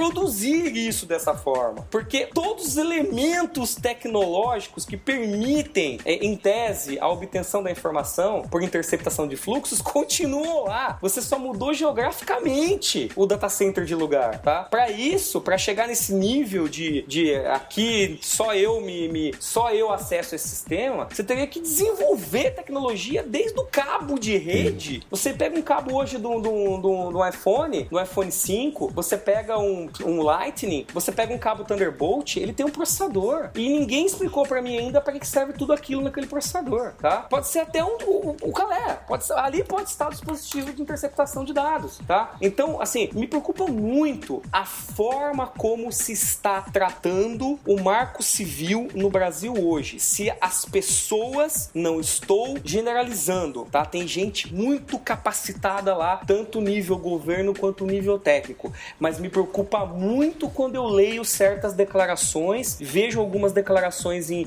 sites noticiosos de grande circulação de forma simplista, espero que estejam apenas sendo simplistas, tá? Dizendo: "Ah, é fácil, a gente manda o Facebook colocar o servidor no Brasil, acabou o problema", tá? Eu quero acreditar que realmente é, não pensem assim e tenham a, a, ciência de que não é assim que funciona com base na, no entendimento muito simples do funcionamento da interface Calea, dos acordos feitos e da capacidade de análise do Prism e do Tempora para começar a brincadeira, tá? Eu, uh, um do, logo depois do LavaBit ser fechado, um, uh, apareceu mais um serviço que fechou também a sua parte de e-mail, uh, não me lembro agora o nome, mas ele falou o seguinte, ó, vou fechar aqui a parte do e-mail porque fica armazenado, não quero uh, ter problema com ninguém, mas tem a parte, digamos assim, de streaming, aquela parte onde vai estar criptografado, tem ali o streaming e teoricamente não teria, armazenamento não teria, uh, entre aspas, a espionagem. Só que essa espionagem ela é feita em, em tempo real. O que, que a gente pode fazer realmente para se proteger né, dessa, ah. dessa espionagem? Criptografia realmente funciona? Tem mais alguma coisa para fazer? Que, como é que a gente pode lidar com isso? Vamos lá. Aí chegamos num ponto bem interessante. Primeiro, por que o LavaBit fechou e quem é o LavaBit que foi o começo da nossa conversa? O LavaBit é o, é o, é o serviço de e-mail criptografado que o Snowden utilizava. É, o, pelas, pelas regras de vários países, regras legais, aí incluídos os Estados Unidos, é muito simples. Ou eu tenho um mecanismo para te investigar sendo necessário, né, falando em termos de provedor de internet, equipamentos, armazenamento, ou você não pode operar aqui e você tem que ser seu serviço tem que ser encerrado, tá? Não existe nada que é, o, a, as agências de inteligência daqueles países que adotam essa metodologia, é, nada pode ser fechado, nada pode estar invisível a eles. Alguns países já são o contrário, como por exemplo, é, alguns países tratam a informação de níveis quase absolutos, com segurança absoluta. Nós temos aí exemplos como a Suíça no, no trato do seu sistema bancário, financeiro, proteção à informação. Nós temos aí a, a Irlanda, o estado de Nevada dentro dos Estados Unidos tem algumas peculiaridades no caso de informações financeiras em função da proteção que se deve dar aos cassinos. É uma legislação muito específica. Com isso, é, alguns provedores armazenam lá seus servidores porque estão, digamos assim, mais protegidos contra é, qualquer tipo de investigação ou mesmo espionagem de forma ilícita, porque os seus dados ficam uma camada extra, até mesmo jurídica, de proteção. No entanto, é, o que aconteceu com o LavaBit, o que aconteceu com outros serviços? É, como é, eles tinham um nível de, de, de, criptografia ou segurança que não permitia a interceptação ou exigiria um esforço muito grande e que cujo dado seria interceptado e decriptografado muito atraso, então não seria útil a análise da informação, então eles foram compelidos a se adequar. Como eles não querem se adequar, adequar significa fornecer as chaves de criptografia, permitir que eles sejam investigados, que sejam analisados com base em lei. Não é espionagem, é lei. Isso é previsto em leis, tá? É legal isso. Eles não concordaram, eles optaram por fechar. Aí eles, uh, naquele movimento pro Snowden, até tem um fundo, né? Você deve ter visto no site do LavaBit, eu acessei, tem um uhum. fundo de cooperação para é, cidadão livre, né? Quem acha que a gente tem que arrumar uma grana para poder bancar iniciativas aí, né? Na esteira do, do Wikileaks, na esteira do, do LUSEC, na esteira do Anonymous, né? Que, que a informação deve ser livre, a gente não deve ser, é, é, digamos assim, é, ter nossa privacidade invadida, então contribua para esse fundo. Eu não vou entrar em detalhes, não vou emitir opinião sobre se eu concordo ou discordo, mas o fato é que é, cada um tem a sua iniciativa deve defender a, o seu direito, é, como já, já foi dito por um grande pensador já no passado, eu me permita é, reproduzir a, a, frase que é, eu posso não concordar com uma palavra do que você diz, mas defenderei até o último momento e a última força o direito de você dizê-la, tá? Então eu acho que todos têm que defender a sua posição, do, dos dois lados, aqueles que defendem o Estado forte e investigativo. Eu, eu sou Estado, eu preciso investigar, então eu tenho que ter acesso a tudo, porque é isso que está evitando atos terroristas, é isso que permite o seu estilo de vida tranquilo. E por outro lado, eu sou o povo, eu não quero que infuse no meu dado. A minha informação ela é absurda, absolutamente privativa, não há nada que possa afastar a privacidade, é meu bem maior. Enfim, o fato é o seguinte: o que nós podemos fazer para nos protegermos? É, brigar é, é, de forma judicial ou legislativa não vai ter um efeito prático muito grande. Até porque o que a, as, as, os países vêm mostrando que já faziam uso desse expediente são resultados muito promissores. Eles mostram que, em troca de eu ter acessado o seu e-mail, lido a sua conversa passando aquela receita de bolo, ou às vezes uma conversa mais picante que seja, ou até mesmo um segredo industrial que não usei, descartei porque não me interessava, é assim que eles explicam. Por outro lado, naquela mesma conversa, um minuto depois, é, naquela mesmo canal, na, daquela mesma pessoa que falou com você, ela também deu informação de, uma, de um ataque, ela estava organizando um ataque terrorista, isso foi evitado e salvamos aí a vida de mais de 500 pessoas aí, 400, 200, enfim. Não, não, não precisamos reviver aí o que foi a tragédia do World Trade Center por falta dessa informação, entre outras tantas, né? É que o Brasil a gente não tem essa, essa vivência com o terrorismo, é difícil você explicar que um ato terrorista foi é, é, impedido com base nessa investigação, tá? Talvez para o Brasil seja mais fácil explicar que o traficante de droga foi preso com uma interceptação telefônica. Aí, aí como é uma, uma realidade mais próxima, a população entende que é necessário fazer a interceptação. Da, talvez isso não seja tão fácil explicar para outros países. Enfim, características culturais. Mas, para fechar e voltar ao assunto principal, que é a sua pergunta. Tá bom, você explicou, explicou, falou, falou, falou, né? Ficou em cima do muro, defendeu o direito dos dois, né? E aí, mas o que a gente pode fazer de efetivo? Aí que eu vou fazer uma primeiro uma propaganda minha. Eu, desde 96, eu, eu, eu venho ministrando palestras. Eu, eu ministro palestras nesta área. Eu, eu, eu, eu sou. solicitam que eu vou que eu vá até universidades, faculdades, organizações, é, como por exemplo a Ordem dos Advogados do Brasil, é, no Brasil todo, é, organizações não governamentais, organizações é, até mesmo é, associativas, é, feiras. E eu venho fazendo esse trabalho já há muitos anos, numa palestra que eu dou o nome de Civis Pacem Parabellum, que é um provérbio latino que no bom latim quer dizer: se você quer a paz, prepare-se para a guerra, tá? Então, a única forma de você ter a paz é estar preparado para a guerra. É o Civis Pacem Parabellum. E, e, na palestra eu mostro na prática. Primeiro eu explico uh, toda a questão como é feita a interceptação dessa usando Calea, os algoritmos, a gente vai, vai avançando e depois eu, eu mostro justamente isso e eu vou passar a, a, a, a, te explanar como é que depois de muitos anos no, atuando com isso, aí, mais de 15 anos, quase 20 anos, vai, é, eu, eu, lidando com o sigilo da informação, eu cheguei no, em algumas fórmulas. Eu vou compartilhar agora com os nossos ouvintes do Cocatec. Opa! Tudo, tá? Na verdade, é bem simples, mas é tão simples quanto eficiente, que é basicamente o conteúdo da, da minha palestra. É, só que com, com imagem, né? Infelizmente, aqui é, é, estamos aqui apenas no podcast. Se fosse um videocast, daria para mostrar aí, mas depois eu passo alguns links, alguns sites para você colocar no site que vão ilustrar.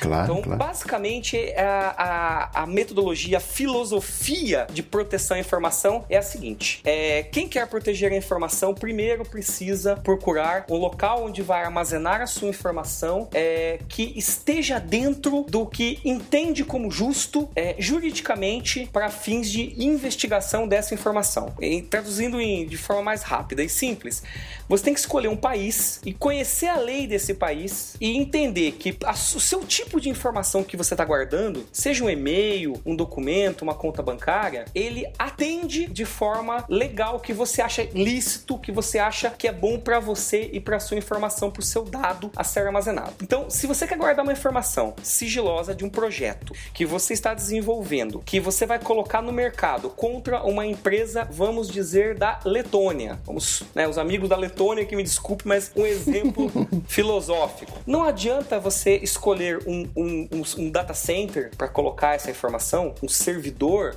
na própria Letônia. Não é de bom grado. Não estou acusando, eu não quero gerar um incidente diplomático aqui no, no Cocatec, os amigos da Letônia que nos estejam nos ouvindo. não estou dizendo que a Letônia vai espionar, mas é o famoso dormir com o inimigo. Você não vai colocar a informação. é- Tem conflito de é- interesse conflito ali, de interesse, claro, comercial, até de soberania. De repente você vai concorrer com esse projeto seu com uma empresa que é uma empresa .gov desse país. Quer dizer, é uma questão de país. Você vai, vai, vai, vai atacar a tecnologia daquele país. Então, primeiramente, é escolher o país que não tenha interesse em conflitante com o que você está armazenando. Uma vez escolhido, então você vai ter que conhecer um pouco mais sobre a legislação desse país para saber como é que o seu dado poderia ser legalmente acessível. Não pode ser de forma muito frouxa, vamos colocar dessa forma, tá? Tem que existir mecanismos legais firmes, fortes, que impeçam que qualquer ah, ah, suspeita permita que alguém manipule a sua informação lá armazenada, tá? Então, agora, como é que eu faço isso? Existem hoje é, consultorias que fa- fazem isso. Eu hoje sou servidor público, eu não posso prestar tais consultorias, mas antes eu trabalhava justamente fazendo isso. Até 2004, quando ingressei na Polícia Federal, eu era consultor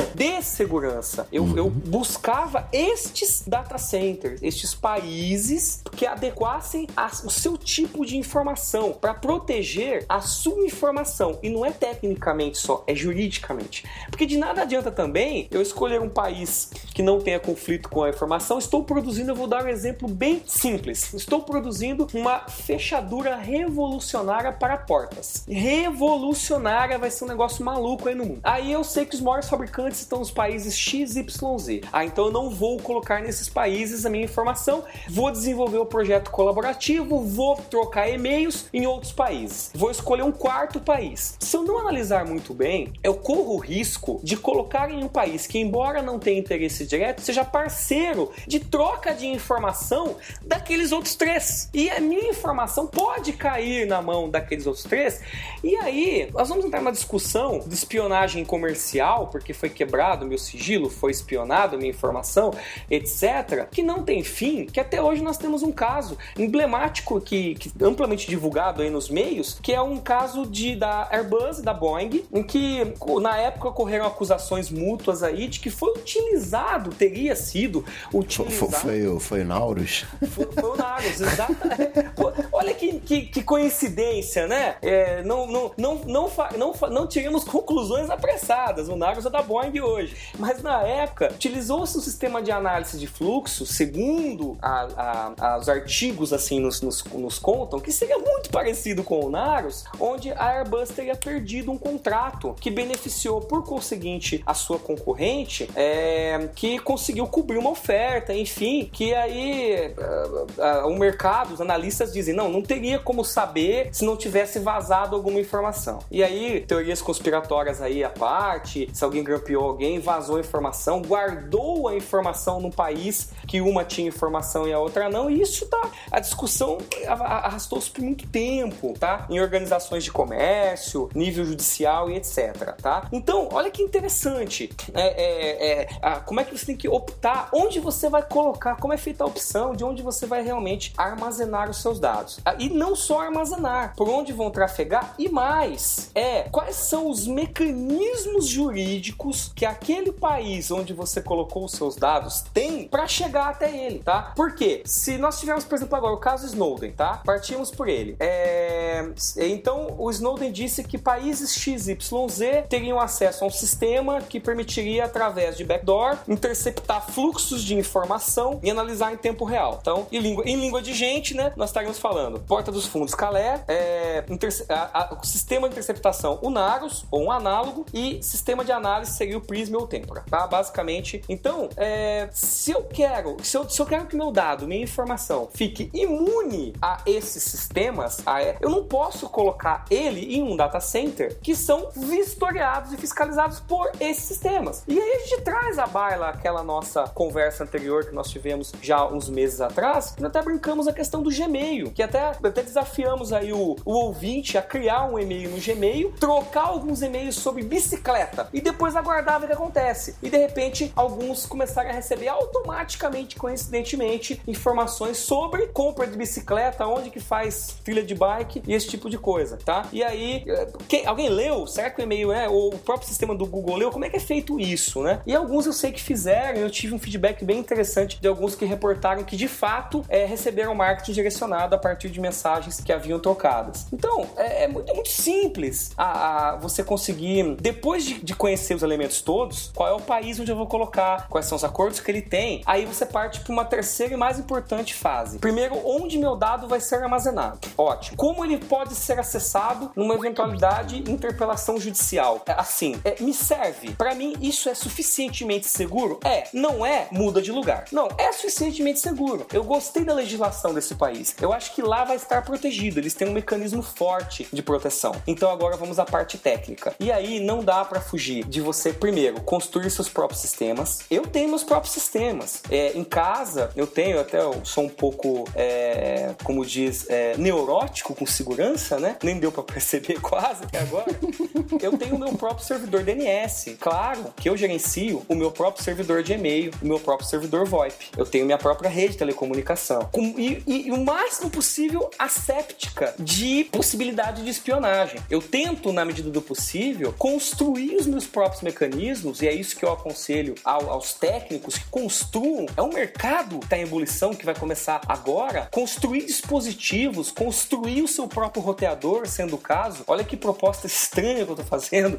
Construir o teu sistema operacional a partir do, da, das tecnologias conhecidas, certificando que ele não tem backdoor, tá? Certificando que ninguém vai conseguir entrar lá e fuçar as suas coisas. Aí você constrói seu, seu próprio servidor de e-mail, tá? É, é, o seu próprio sistema de, de, de VoIP, o teu próprio sistema e coloca né, nesse, nesse data center seguros. É, é a única forma, garantia 100% não há, claro, já falamos sobre isso na nossa conversa passada, mas é a única forma de você ter um nível de proteção em camadas, de modo que é, para que você caia naquela questão é, de quanto de, de, de é, qual, qual, qual nível de iniciativa, qual o nível de intensidade de iniciativa que se vai ter para se chegar a um dado que custa um dólar, sendo que para chegar a ele eu preciso gastar mil. Se eu preciso gastar mil para quebrar um dado que custa um, eu não chego nele, entendeu? É, é, é, é, economicamente inviável. E com isso já me afasto da espionagem comercial, logo de início, tá? Então você constrói tantas camadas quantas que fica caro, inviável, custoso chegar à sua informação. Isso, isso talvez possa uh, parecer absurdo, uhum. mas em muitas empresas você tem construção de data center, você Sala tem. Cofre.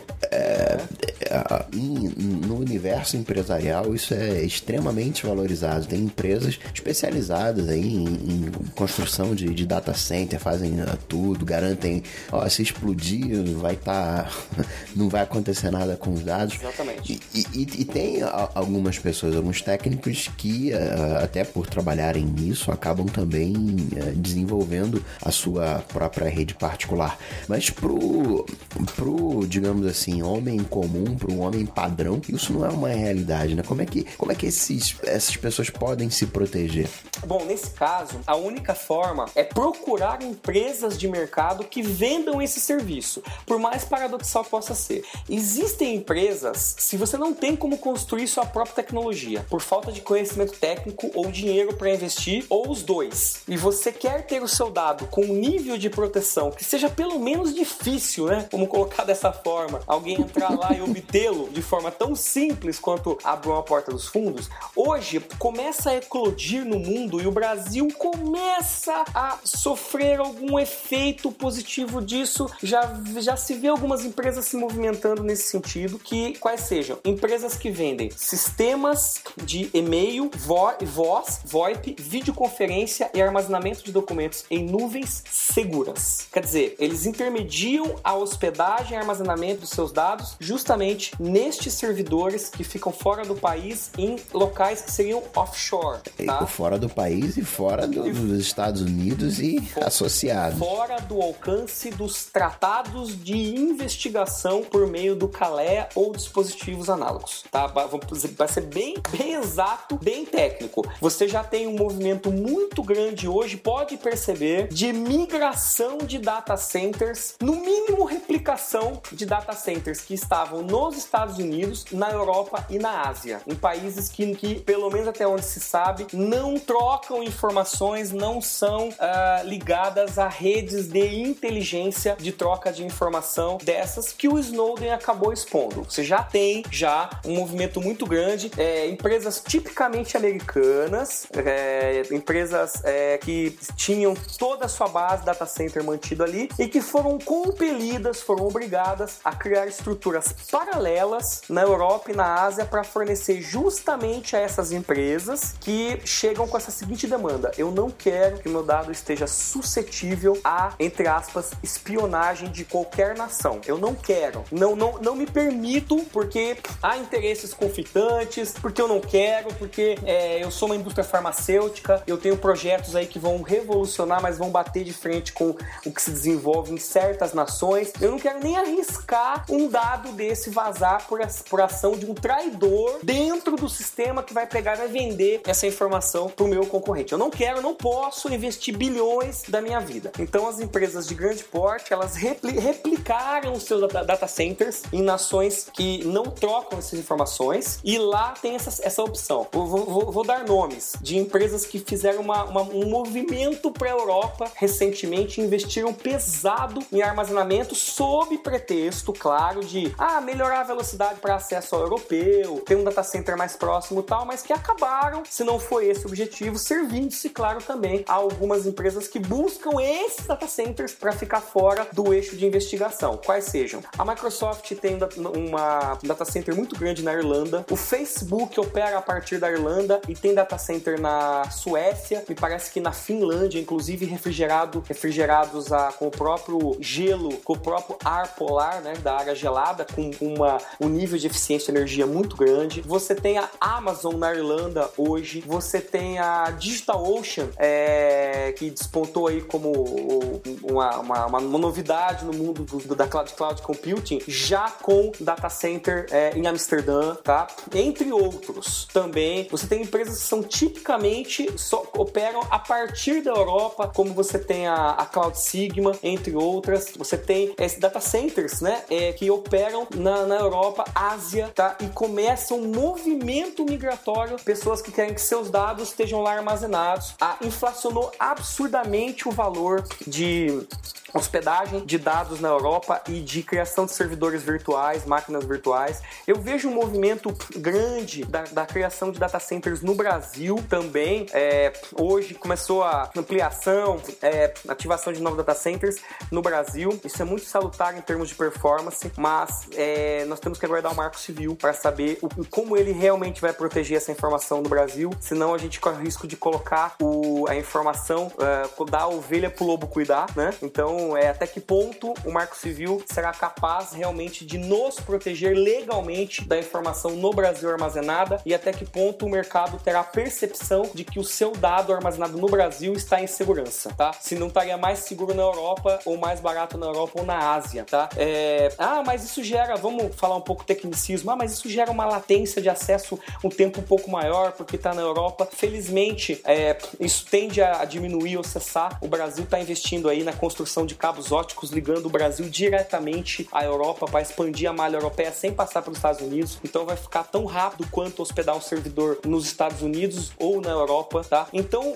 o, o, a, a pessoa, o, o, cliente final, né? É como eu brinco, né? O Hellis mortal como nós, que quer ter a sua informação protegida, tá? É, já existe possibilidade de buscar empresas que armazenam a sua informação, que terceirizam, criam servidores virtuais para ela, que cuidam dessas máquinas, que colocam os e-mails nessas nuvens seguras fora desses países. É um mercado no Brasil emergente, tem, eu posso lembrar de cabeça assim, tá? Duas, três empresas aí que realmente estão engajadas com isso no Brasil e, que, e todas elas com tecnologia europeia. Elas, elas levam seu dado para Europa, tá? Para é, Liechtenstein, Luxemburgo, Suíça. Aí vem a pergunta: é legal isso? Com certeza. Isso é absolutamente legal, tá? Não, não ninguém pode me impelir a colocar minha informação em qualquer país que seja, tá? É, enfim, é, ou, ou, deixar de colocar, é, porque, por, ah, porque você não pode colocar a sua informação no Japão, tá? Eu posso, não há nenhum tipo de, de, de óbice legislativo. Se o Marco Civil introduzir tal excrescência, eu vou chamar de excrescência, tá? Vai ser um ataque às liberdades individuais, a minha a capacidade de colocar a informação onde eu quiser, tá? Mas e uma volta assim absurda reserva de mercado, facilmente atacável pela via judicial, tá? Eu não sou obrigado a colocar a informação onde você quer que eu armazene. Eu tenho liberdade para armazenar a minha informação onde eu quiser e onde for tecnicamente mais interessante. E aí contará o aspecto segurança. Se você, Marco Civil, não é capaz de me proteger, eu vou onde eu posso me proteger, já que o mundo é globalizado. É a forma, Gustavo, que eu vejo do, do cidadão comum se proteger. O cidadão é, que, que não tem como investir, que não tem tempo, dinheiro, tecnologia para investir em suas próprias soluções, como o, o neurótico aqui investiu, né? Eu mesmo criando os meus, eu criei meus sistemas, eu mesmo tô, criei a minha, a minha própria tecnologia, vamos colocar dessa forma, e venho criando ainda. É um projeto inacabado, tá? Na, nas minhas palestras, eu costumo é, mostrar um pouco disso. Eu abro um pouco o que eu fiz, já que é um, é um produto, né? São produtos que não se destinam ao comércio, tá? O que eu fiz, o que eu criei para mim, eu criei para o meu deleite, para minha segurança e proteção, né? É, eu criei até, eu brinquei, brinco com os amigos, né? Eu criei para ficar assim, para não tá dando muita bola pro Snow, o que o Snowden tá falando, porque não me afeta, né? Eu até brinco com eles. Porque é o máximo possível, né? Não me afeta, porque eu tenho os meus próprios sistemas, então eu, eu, eu, eu tô um pouco mais invulnerável. Eu espero atingir uma vulnerabilidade plena aí contra qualquer tipo de espionagem nessa linha de espionagem, essa coisa ilegal, vazamento ilícita da informação. E nas palestras eu ensino, eu passo um pouco disso, é, soluções simples ao, ao, ao cliente final, né? Digamos assim, ali, não é meu cliente, mas tá ali na minha palestra. Eu passo um pouquinho dessa tecnologia, quais são os sites, o que, que você pode baixar, o que, que você pode usar, como limpar. Justamente por isso, eu acredito que a informação, ela, ela, assim como deve ser universal de acesso a todos, eu acredito que a privacidade e segurança também é um item que deve ser de acesso a todos, tá? Eu, eu acredito que todo mundo tem o direito de ter a sua privacidade protegida e, e se o Estado é, não, não, é, não tem mecanismos legais, talvez, para chegar nesse nível ainda, o Brasil está buscando isso agora com o Marco Civil, é, então nós também temos o direito, sem fazermos é, é, é, é exercício arbitrário das próprias razões, claro, mas nós temos o direito de nos proteger também contra, principalmente, empresas brasileiras que, de, que têm tecnologia nacional, porque o Brasil está muito visado. O Brasil tem que ver que ele está aí na bola da vez, é o grandes eventos, nós estamos hospedando grandes eventos. Aí a Copa das Confederações aí passou, eu tive a oportunidade de trabalhar na Copa das Confederações, é, eu vi de, muito de perto o que é, é, a magnitude do evento e o Brasil é, é muito visado, ele está tá, na, no centro desse furacão todo. Então, nós não podemos ter aquela visão é, ingênua de que nós não estamos sendo observados, que a tecnologia criada aqui não é desejada, tá? Por outros países, por outras nações, por empresas de outros países. Então nós temos que nos proteger sim, tá? Nós temos que nos proteger. É, por um lado, se eu acho que é, sim, o governo é, utilizou os mecanismos, os governos utilizam os mecanismos para proteger o próprio Estado, o próprio cidadão, né? E aí a gente, aquela, aquela coisa do juridiquês, juridiquês máximo, né? Que é o, o contrato social de Rousseau, né? Eu abro, eu abro uma parcela da minha liberdade e da minha autodeterminação para o Estado, né? É, é controlar isso, em troca ele me dá a segurança. E sem entrar nessa questão, até onde que o Estado está sendo ingerente ou não, né? Na, ou fazendo um bom trabalho ou não. E é, o fato é que os atentados foram, foram obstados. O fato é que resultados vieram dessa, digamos assim, o que o Snowden chamou de espionagem, né? E seria a investigação. E por outro lado, eu também acho, paradoxalmente, mas que tudo da sua medida que o cidadão tem que se defender e tem que se proteger para evitar o uso irregular, ilícito dessa informação em, nível de espionagem, como se fosse um, um, um, para um mecanismo de espionagem comercial, porque o Brasil é muito próspero, ele constrói muita coisa e eu não quero acreditar que a, gente construa até o, cidadão comum, né, a ponta tem uma ideia brilhante, armazene lá no seu Dropbox, no seu SkyDrive, aliás deve mudar de nome em breve aí da Microsoft, ou armazene em seu Amazon Cloud, ou armazene em seu iCloud, ou armazene em seu Google Drive e que essa informação de alguma forma espúria por um vazamento de um traidor interno lá do, de uma agência é, seja caem em mãos erradas. Isso também não pode, isso não é concebível também, tá? Porque a gente nós criamos e alguém copia, né? Então olha que é, é muito difícil, Gustavo, você conseguir é, é, dosar isso na medida certa. Não tem ninguém errado e ninguém totalmente certo. Ah, mas agora é hora talvez de repensar isso. Talvez levar todo mundo à mesa novamente. E quando eu falo todo mundo é o, o Estado e o povo, tá? Sentar, acordar o gigante, sentar e discutir. Até onde Estado você pode me, entre aspas, como diz o Snowden, me espionar pelo meu próprio bem e até onde você não pode ou não deve espionar ou se espionar, usar ou não a informação. Não é o como se obtém a informação que vai se discutir agora, porque tecnicamente ela já é obtida. Isso já está claro. É o que se faz com a informação obtida, como se protege, como se usa e o mais importante, como se descarta essa informação para que ela não caia em mãos erradas. Eu acho que é isso que nós temos que discutir agora em, em primeira instância. Esse, esse é, o, é o, a base do marco civil, ou deveria ser. A base do marco civil. Não se discute mais que a informação será obtida. Ela será obtida, os mecanismos estão aí. Isso não volta mais atrás. É o que fazer com ela e até onde que ela deverá ser obtida ou poderá ser obtida para o meu bem e até onde que ela está invadindo a minha privacidade. Ok, joia, bacana, bacana, legal.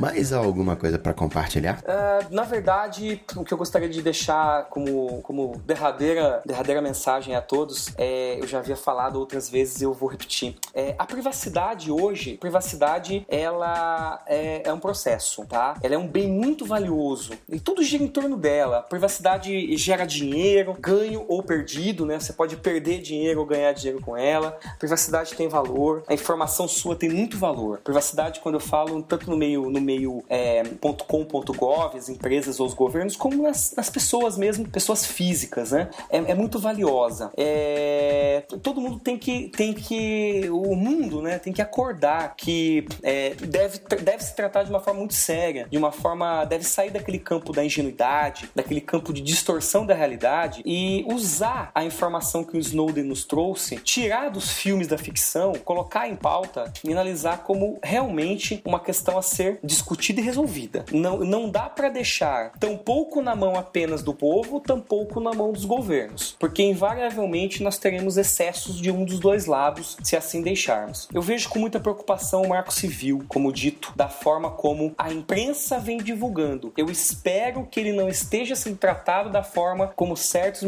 de imprensa o estão divulgando. Caso esteja, que eu não quero acreditar, é, vai ser um mecanismo, será, está fadado a ser um mecanismo, estaria fadado a ser um mecanismo é, absolutamente inócuo e é, inexequível, tá? Não, não cabe mais. Então eu quero acreditar que essa questão deva ser tratada no seio das empresas, das instituições, que se separe realmente um tempo e um orçamento para treinamento, qualificação, estudo e aquisição de sistemas, equipamentos, técnicas voltadas à proteção da informação. Caso contrário, nós seremos aí o futuro de um, um país do futuro de produção tecnologia que não vai conseguir é, usar nada dessa tecnologia produzida. Nós vamos ter aí quebradeira em massa de empresas que estavam valendo bilhões e que do dia para noite misteriosamente passam a não valer nada. E que eu quero acreditar, acredito que talvez por ação justamente dessa quebra de privacidade, dessa, dessa vazamento de informação, dessa questão da, da de não tratar a privacidade com a seriedade necessária, porque não adianta mais é, tapar o sol com a peneira e dizer o seguinte: isso não acontece comigo, né? É, é, isso está acontecendo, gente. O Snowden, independente se traidor ou não, ou, ou se ele fez um favor ou um desfavor à sociedade ou ao país, se ele colocou em risco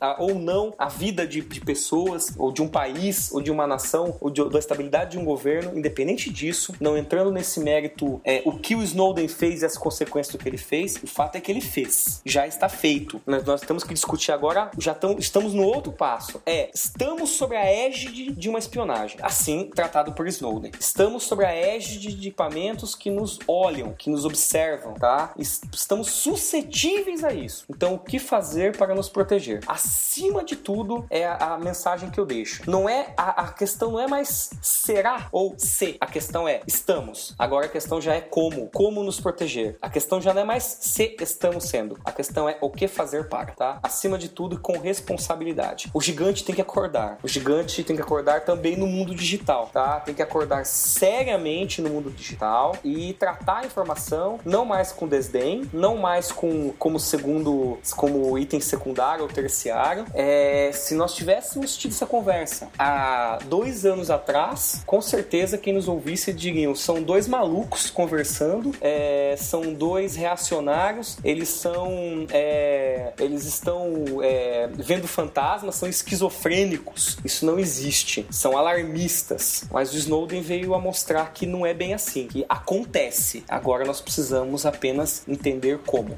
E, e em, em, tudo isso é que reside a frase que eu, que eu é o é o a frase que estampa o meu site pessoal, né? E na verdade é o nome da minha palestra. Eu, todo mundo precisa é, todo mundo quer a paz. Então, para quem quer a paz, tem que estar preparado para a guerra. Se vis passem, para bellum. É a única forma de se conseguir a paz, estar preparado para a guerra. É hora de prepararmos para a guerra, para que nunca tenhamos que guerrear. É isso. Legal, bacana. Obrigado pela participação.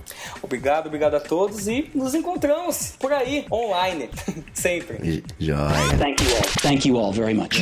Termina agora. Termina agora. Especial Coca.